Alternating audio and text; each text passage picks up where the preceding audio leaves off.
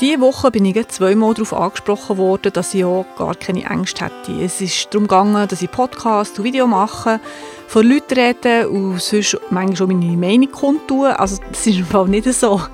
Ich habe sehr viel Angst, eigentlich jeden Tag. Ich könnte tatsächlich meine treueste Angstpatientin sein, wenn ich will, aber ich möchte eben nicht. Du hörst Naturheilpraktisch, der heilkundliche Podcast von mir, der Nadja Rödlisberger, und ich bin nicht gefeit vor Angst.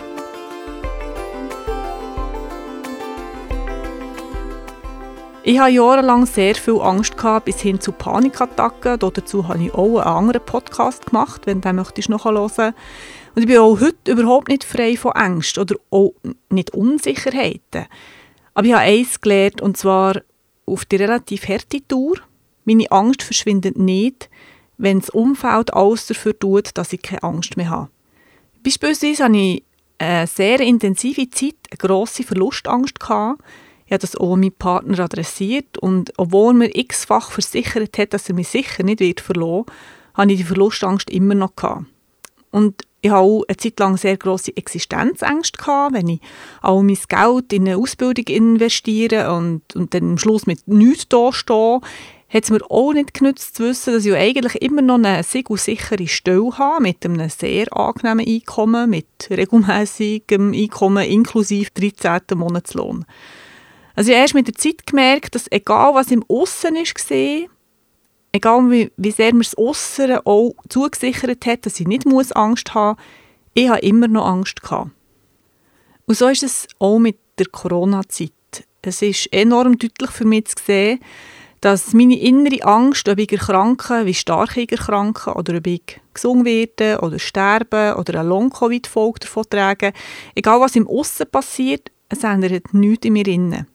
Ich kann nicht verlangen, dass andere Menschen für meine Angst Verantwortung übernehmen. Das muss ich alleine machen. Wir halten alle Abstand, meine Angst kann bleiben. Wir tragen alle Masken, ich gewöhne mich daran und die Angst bleibt.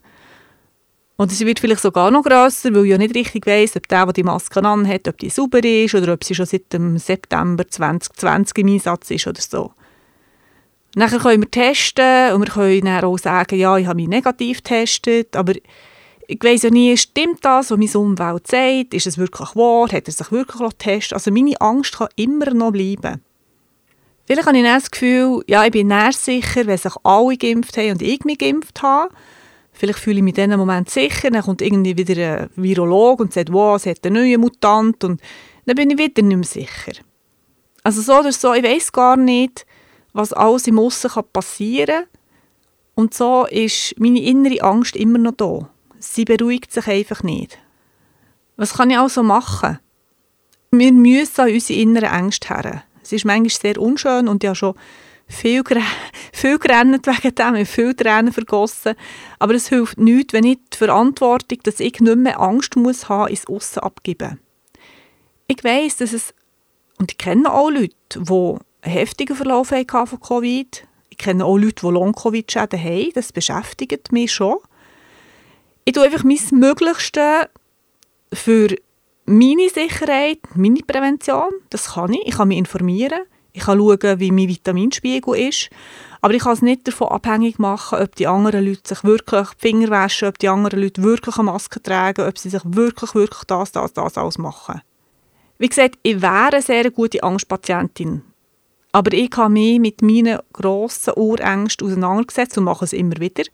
Manchmal packen sie mich wieder. Manchmal kommt die Verlustangst wieder. Und wow, nein, ich habe ja nicht nur einen Partner, sondern noch Kinder und ich auch noch Eltern und Bruder. Ich habe auch Angst zum Teil in Bezug auf meinen Berufsstand. Aber ich kann mich doch auch nicht durch meine Ängste behindern. Und ich kann auch nicht mein Umfeld dafür verantwortlich machen, ob das jetzt gut kommt oder nicht. Ich habe gemerkt, es bringt nichts. Versicherung und Verträge und was auch immer – ich muss mich mit meiner eigenen Angst auseinandersetzen. Also vielleicht ist das für dich ein Anstoß, dich zu unterstützen in diesen Ängsten.